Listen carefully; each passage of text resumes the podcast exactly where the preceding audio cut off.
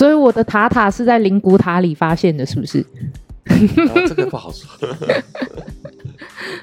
好，那这些宠物，这些其实我们都会常遇到，而且现在人养宠物的比例越来越高了，甚至现在养哎养宠物的人数，嗯，宠物的数量已经超过新生儿的数量。对对，而且加上宠物的时间，宠物的寿命，应该说宠物养再大，它也不可能离家自己去发展，所以它会陪伴在家人身边。对啊，那现在独居的人口又多，所以很多的状况是说，独居者过世以后，嗯，很多宠物在里面是很正常的事情，甚至有人不止养一只猫嘛，三五只、十多只，还有一堆宠物的都有。那以后要怎么照顾，要怎么用？要怎么样去处理后续问题？这才是要想慢慢要去想到一个配套的措施。那下面有配套措施，所以全都养在公司里，只能用这一招了。好，这这是不是你出书的原因？要帮要帮公司的宠物募集关关？应该说出书的原因是想要让人家了解我们现我现在到底在做什么。四年前我出了命案现场清洁师的时候。我的工作是专门处理像这种死亡特殊的现场，嗯，可是四年后的现在，我一样也是在做现场清理的工作，嗯，但是它全部转变了，转变为所谓的社会企业，对，我带领着所谓我们社会上认定会注定是永远翻不了身的弱势，对，残疾、无家者，对我们说无家者，嗯，还有我们所谓的身障、肢体障碍，还有智能障碍。精神障碍的人，我们在带领着他们，慢慢的有工作的能力，甚至一部分的人可以跟我去去现场进行清理。嗯，我觉得这些事情都很值得把它记录下来。这样说，那你这个公司要怎么赚钱？我看随时都在倒闭的边缘，那什么赚钱？我看书的时候，我超疑问。你都说他手有问题了，他要怎么样清理搬运这些垃圾，而且现场又。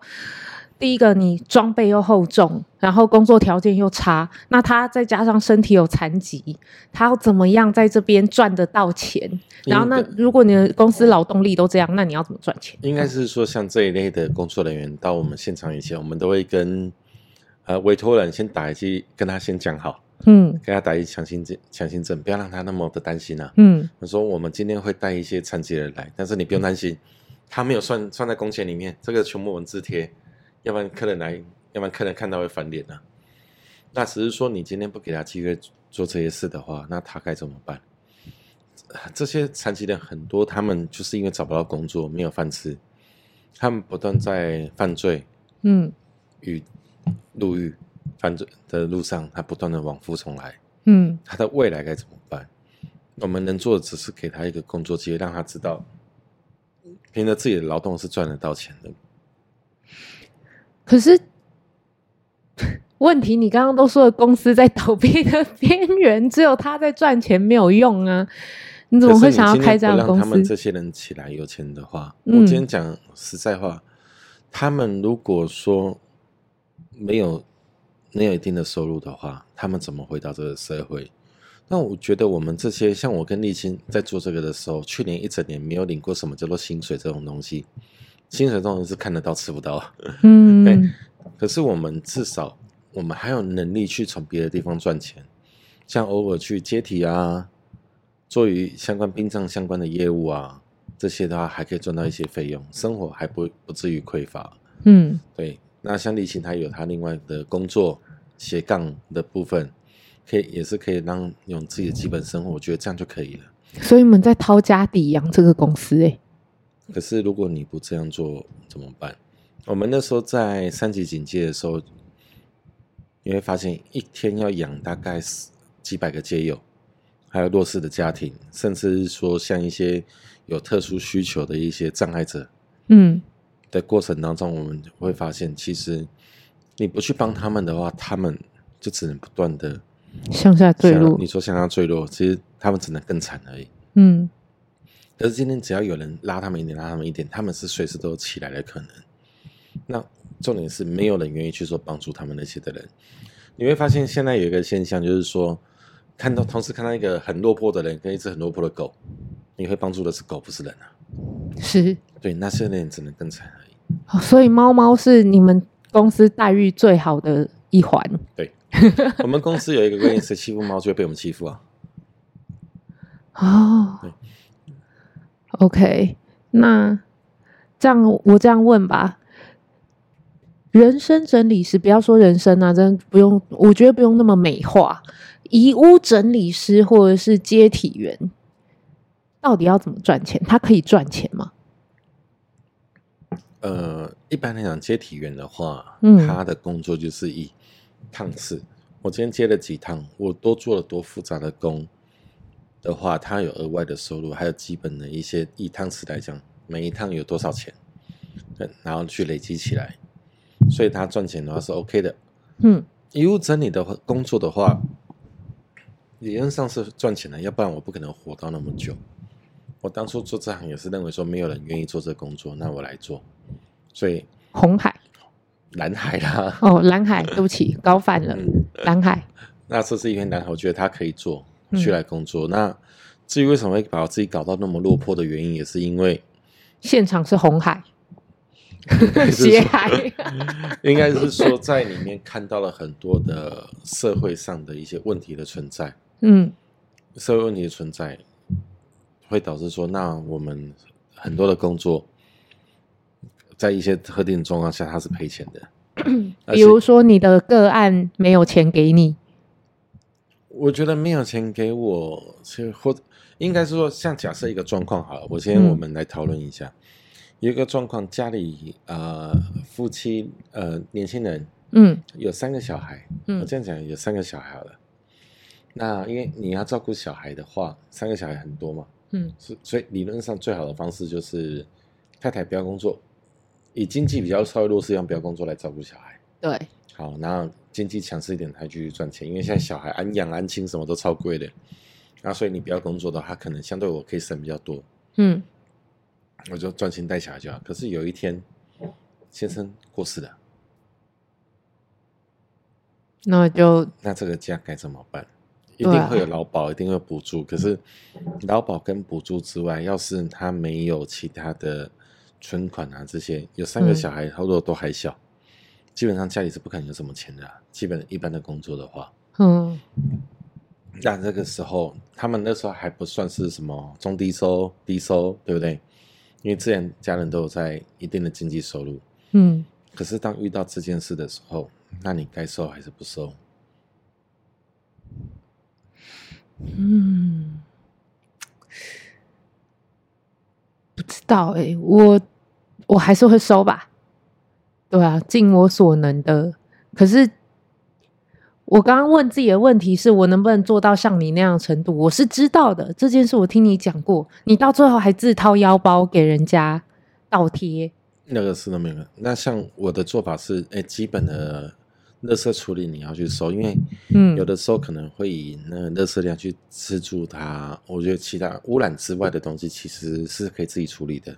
对，所以我就帮你先处理污染的部分。嗯，那其他费用就算了，就你出个垃圾处理费，其他我们自己去贴就好了。可是这个也会有污染吗？我好奇的是，因为这个爸爸他他的过世可能很早就会被发现呢、啊。三个小孩加一个妻子，再加上他是主要劳动力。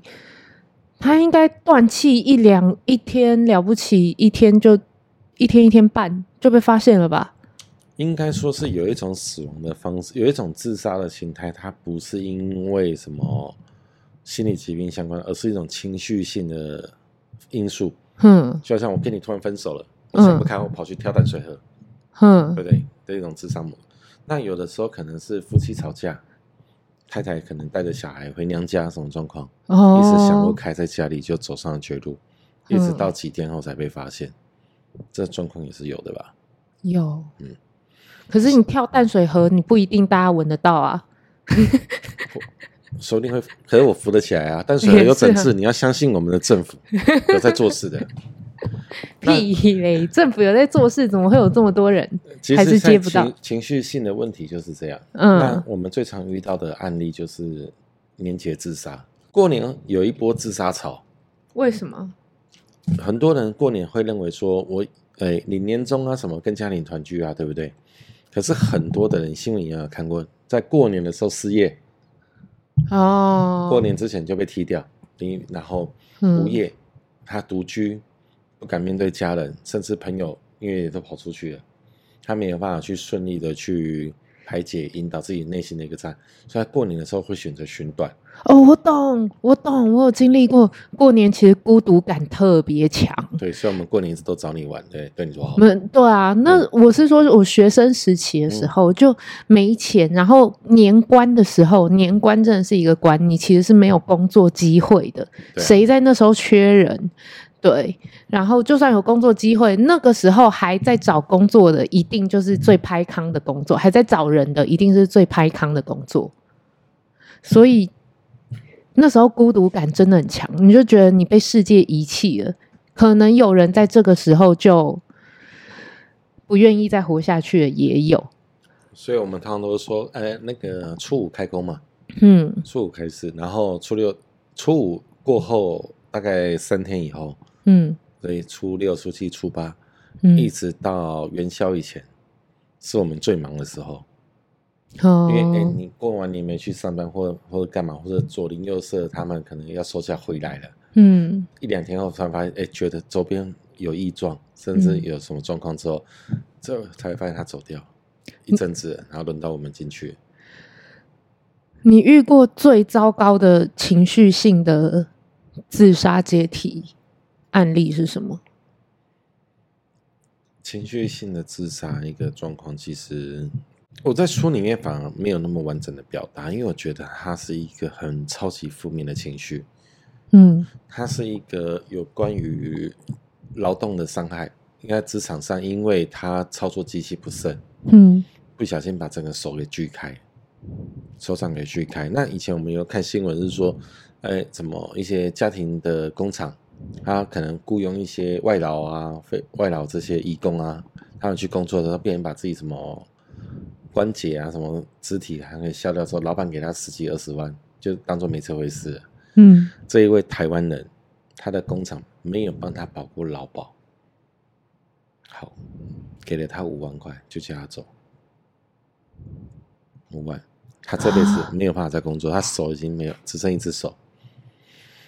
当我们遇到他的时候，当我们遇到他的时候，他应该是说，当他失业之后，他后来就是想不开，嗯，在家里，呃，在他居住的地方烧炭自杀，嗯，烧炭的时候，他我去他们那边做清理的时候，清理的时候，那他的爸妈一直要我把之前的东西拿出来，你就想发生这种事，他怎么会有之前的东西？对啊，对。可是他妈妈就认为说，他从年轻就离开家，那生他养他那么多年，所以他现在的所有的东西都是要回报他，他拿走都应该的。可是对他的死活呢，不好意思，所有的后事，你说相关的陪伴，甚至是连灵堂的摆设，还有丧礼火化，甚至连这一次的清理费用，嗯、全部都是房东出的，全部都房东，然后家里人不闻不问。这个是能看到，那甚至我们一进去之后，其实开头里面有写房东，我对不起你，他直接在里面写，房东对不起你，嗯，可是他没有地方，他没有地方去，他连寻死都没有地方寻了，所以他只能在这家里面，嗯，这个就是我们遇到，你说刚才我们一直都有讲什么亲情，亲情很重要吗？嗯，我在这边看不到，嗯，反而是只有你身边，甚至是赚你钱的那一位。他才是真正关心你的。嗯，哇，那我想问你，经历过这么多的故事之后，你还相信亲情跟亲人这样子的关系吗？这样子的羁绊吗？我觉得什么样的身份都无所谓，真正重要的是你爱的跟爱你的那一位，嗯，那才是最重要的。可是你爱的人就是会不爱你啊！我们也看到，其实你那个故事有写在里面了。他至少还有想为家人留一封遗书，而且在我看来，用彩色笔写遗书、分段写遗书，已经是他能做到最用心的事了。结果家人直接当废纸揉成一团，我心也，我的心也觉得被揉成一团。你知道，就是你爱的人，他不会爱你。那爱你的人搞不好没有。应该说，那封遗书真的是给他父母的吗？嗯，应该是自己吧。如果是我的话，我应该写给我自己吧。我会觉得，其实，在颜色的变换里面，它其实在表达的是一种不同的心境状态。有时候，你在负面状况下，你没办法去合理的表达出你整个想表达的心情的时候，用颜色可能对他来讲是最好的方法。嗯，颜色不是颜色。嗯，好烦啊！为什么要在这时候加冷笑话啦？很烦呢、欸。那我想问你，最后有去看那封遗书吗？有啊，其实。对我们而言，我们还是会去收集。现场会有三种东西，嗯，第一种贵重物，嗯，就是彩金钱；第二种纪念物，纪念物的本身，我们会把它全部都收集起来，不管它是不是会日后会有人拿走。你怎么知道那是纪念物？其实我们有时候很难分辨，所以对我们而言，所谓的只字片语，还有一些物品跟特殊的摆件之类，我们都会把它收集起来。免得到时候真的有家人或朋友想要找的时候找不到它，嗯，对，这些我们都会把它收集起来。哎、欸，我有看到、欸，哎，就是在我唯一有跟到的那一次，嗯，当然那一次其实你都已经收好了，我只是在里面捡漏而已。然后我就看到那个呃，那是一位阿嬷吧，嗯，她好像把她女儿的大头照啊，然后跟她的一些从小。到大的照片啊，或者是杂志有拍到他啊，这些的东西相关的全部收集起来，做成一个很大很大的珍珠板。我有看到那种纪念物，从那边可以看得出来，他真的很爱他的女儿。嗯，对啊，哇，真的是，我那时候都觉得很感动。其实很多的东西，我们对家人。或对亲友之间，我们可能会有一些感情，嗯，我们会用不同方式去做一个展现跟留存，嗯，我们看起来觉得没有什么，可是对他而言，他是最重要。所以我们在工作的时候，我们就很考验我们的观察力，嗯，韩剧的遗物整理师里面也有提到，我们到现场去的第一件事，他不是打扫，嗯，而是要去观察，你观察到整个家、整个环境里面，才会慢慢了解出他以前的生活的方式，这是。这是对的，因为像我们的工作也是一模一样。了解他的生活方式之后，才会了解出他的习惯，还有他的一些作息，嗯、甚至他会把一些真的值得纪念的东西，他会放在哪里。我们的工作就是找出这些值得纪念的物品，这些他们。那如果家人不要呢？如果他不要，那我很简单，我会还是交给你，请你亲自把它丢掉。哦，这是。我会觉得这个是他们所留下来的纪念，我给予你，嗯，这已经不是我可以处理的范围了。嗯，那我这样问吧，做这一行，你现在养这个公司养的这么辛苦，我还是难以理解，做这行是不是不会赚钱？他能赚钱吗？其实这一行的工作，从国外一直到国内，它绝对是一个赚钱的行业。嗯，只是说目前从去年做社会企业之后，我都说自己变成三藏法师。怎么样？我带了智障、身障加精藏的个案们，对，而且是聪明绝顶的个案们。对，一个长得像猴子，一个像山山猪，一个长得像河童。对，所以我一定是三藏法师。对，然后正所谓经历过九九八十一难。那沥青是啥？白龙，弥勒佛，我怎么有弥勒佛？哦，然后我们就这样子走到现在，可是不去度这个难，嗯，怎么去化他们的劫？我讲真的，他们一直都是有原因才会变成沦落到变成街友。嗯，那所以这些遗物是各地的妖魔鬼怪，对。下一个，嗯、下一，接下来我们要去的地方是白骨精，然后他他现在现场是盘丝洞。应该说，我们曾经，我曾经在带他们去经历过很多的现场，嗯，也去工作，慢慢推。那在这过程当中受了不同的伤，嗯，所以也算是不同的磨难嘛，磨难吧。嗯，我曾经被打到肋骨裂掉啊，然后什么？为什么？为什么？你被谁打？没有，在工作当中，他们可能会有一些失误或不注意。嗯，然后或者是像我们这种冲第一线要挡住这些问题的时候，这些问题就会自动撞击到自己身上去。第一线挡住这些，因为他操作他们失误，他们工作操作失误的时候，哦，要立刻去维保护其他人，嗯，甚至要挡在最前面，所以会会面到这些问题。嗯，你怎么挑？不是，那你怎么？我很好奇，你怎么挑选这些街友？我不要说是街友啦，你怎么挑选你的员工？员工本身其实我们来源，我们毕竟不是纯社服单位，嗯，所以是有一些有关于照顾弱势相关的社福单位，他们把觉得可以或者是可以协助的个案，甚至他们有工作意愿个案，介绍到我们这边来。那我们再依照他能力去安排他们工作。像我们里面最年纪最大的，之前年纪最大是七十六岁，是那个比我妈都还老了哦。对，那个阿嬷吗？那阿嬷，书里写那阿嬷。嗯，对。那因为年纪大、瘦弱也被欺负，那时候是已经没有办法帮他，嗯、后来变成在我们这边帮忙洗衣服、简单的擦桌子这些的，来换取一点报酬。那我们最年轻的个案，二十一二岁。等一下，我可以先问一下，那书里的那位阿嬷，她因为我看到她说她不想再继续活下去了，她现在还健在吗？呃，我们那时候其实讲真的，有一天，呃，我记得上个月，嗯，上个月我，上个月我们那时候在路边闲晃的时候，吃完饭在路边走的时候，突然看到阿嬷，哦，全部都吓一跳。真的假的？我们其实我们那时候一直以为阿嬷已经走了。嗯，我们那时候一直以为阿嬷已经走，后来跟他聊的时候才发现，因为阿嬷撑过去了，或 OK 了。可是撑过去之后，撑过去是他的病还是他的心病？病病，病 OK 了。嗯，可是 OK 以后，他又觉得那他没有资格待在这里，他又跑出来。什么意思？他说原本我都已经要死了，结果没死成，我不好意思。见到他，然后回来，对不对？嗯。可是等他病好之后，他觉得他那他也没有脸待这个家，他又跑出去。好强的自卑感哦。嗯。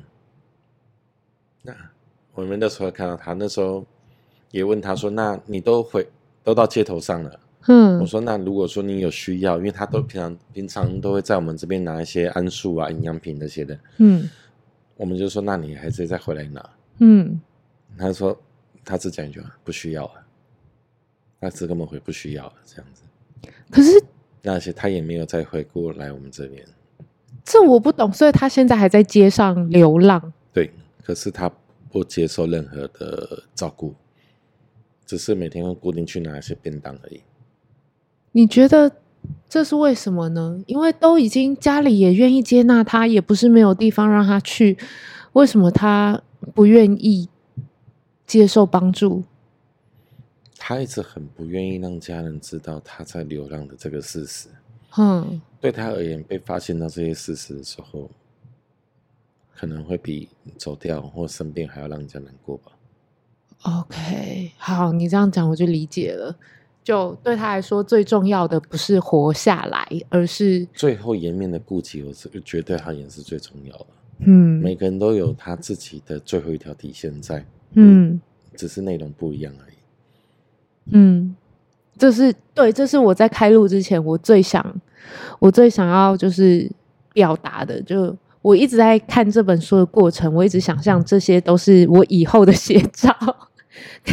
很有可能呐、万一我最后混不出一个名堂来，搞不好元非人生信念研究所没人听，对不对？突然没更新了，大家不 care 之类的，然后。没有工作，所以我就我就把自己混死了，还是我突然就摔在浴室里死掉了？我只会担心说：天哪，我家会不会让拉拉难收拾？我会不会烂了很久，让拉拉只能把我从地上铲起来？那塔塔怎么办？这些都是我心里在担心的事情，所以我才会开这一集。我想问拉拉有没有什么方法可以让我不要死得这么惨？没有办法，我只能说没有办法，因为走了就是走了。那至于多久发现，嗯、取决于你生前。跟外界的接触多面？你有建议我做些除了好听下来，我的人际关系要搞好，在这方面我还蛮有把握的。哦，没有，我呃，我简单跟你说啦，嘿，你只要超过一天没有 po po 你 po 你的食物，那就代表你出事了。屁啦！你看我多久没 po 了？就代表你把你自己毒死了，知道吗？屁耶、欸！嗯、你知道我家现在最臭的不是我的尸体，是你的电锅。屁，嗯，是垃圾桶，好不好？我跟你讲，电锅里的东西我都有吃完。那吐在垃圾桶？不会，哦，就是做完了，比如说蛋壳啊，那一些东西就丢在垃圾桶。家里面最正常的美味，你把它丢了。屁啦！什么蛋壳是最正常美味？靠腰没有，好不好？其实就像之前不是有一位艺人，他在家里就走掉，床上就走掉，嗯，两天后他就被发现，家人、嗯、朋友觉得有异状，嗯，所以重点是良好的维持关系与热良好的关系与热切的联系，这才是最重要的。嗯、那你家这样子算两天后才被发现，你认为他是孤独死吗？新闻那时候一直说什么孤独死在家里面，这样几天才发现，可是我觉得他不是。嗯，因为就是因为他有良好的关系，所以才可以在那么短的时间内被发现。对，独居是我们的未来，对，死亡是我们的终点。嗯，所以可是死后一阵子才被发现，是我们不可不可能不面对的一个情况。是。那至于说至于怎么样在这之前有良好的一个人际的互动、社会的关系的网络，嗯，导致说我们不会因为某些状况死亡之后多日才被发现。嗯，这才是我们要去努力的事情。OK。我会加油的。我我觉得最重要的就是不要让自己越过那一条就是社会安全网的间隙，沦落到那样状况。所以你要转行卖减肥餐？呃，有可能。不会好吧？我最近都没有，我这我最近真的都没有煮饭，我很乖。我最近一六八，我这连煮饭都不煮了，我直接拿豆浆混蛋白粉就是一餐这样子。我会不会？哎呦，你不要这样子，你这样一讲，我马上就开始觉得自己正在正在走上书中主角们的那个道路，开始不重视自己的营养，然后乱吃一通之类的。总觉得自己好像达成了某几项，超可怕的。其实很多的状况，像什么邋遢的生活啊，嗯，或者是说，嗯，与人断绝联系啊，甚甚至不喜欢与人交流，嗯，然后不注重自己的卫生、囤积垃圾，这些这些其实你分开看，可能都是每个人会有的一些特点，嗯，只是我们当把这个问题持续扩大、严重化之后，它就会对于我们所谓的人际、人际跟人脉关系的一个纽带。产生一个越来越宽松，嗯，甚至到最后彼此到疏远的一个状态去，嗯，人不可能没有没有坏习惯，不可能没有这些问题，只是我们要懂得要去把这些问题的危害给用到最小。我觉得这还是跟你的生活水准有关系，对啊，毕竟人，我觉得。与其说是生，与其说是你是生病，所以没有办法整理这些垃圾，不如说是你是从心开始生病，所以没有办法整理这些垃垃圾，对不对？没错，你像、嗯、你像我的生活习惯也不是很好。嗯，讲真的，我虽然说号称叫做清洁业，可是有的时候工作一累。你没有看，回到家可能洗过澡，你躺在床上你就瘫掉。对啊，衣服就挂在椅子上啊什么的。对，你像我的床，有一半叫做衣服，有一半是我躺的地方，因为我懒得扯衣服。对对对对对，嗯，也是这样子。可是有一天，我记得有一天我在口渴，然后我就拿一杯茶，我就喝完。嗯，喝完以后我就把它收起来，我本来要把它摆在架子上面，我架子都放，我都先放在架子上，隔天的时候拿去丢掉。而那时候东西突然掉下来。就是瓶子掉下来，我想说没差吧，没差，因为反正都封好，不会漏出来，明天再捡就好。嗯，但那时候我躺下来，我闭上眼睛的时候，突然想到，我早上亲的也是在床边收了一堆保特瓶，然后突然睁睁开说，干，我如果就这样走了，是现在收拾的看到我地上的瓶子，会不会以为我？对不对？对，我是这样的，这也是我断舍离的原因。我真的，我就立刻弹起来，我就赶紧把东西全部都收完，然后后来把衣服乖乖叠好放回去，好睡觉。对，你知道我，我总是在想象，万一我突然挂了，然后人家要来我家，不是被我的死状吓到，而是被我房间的状态吓到，我真的是连最后一丝的体面都没有嘞，你知道吗？我甚至还想过，我是不是万一我突然接到什么癌末病危通知，那我决定。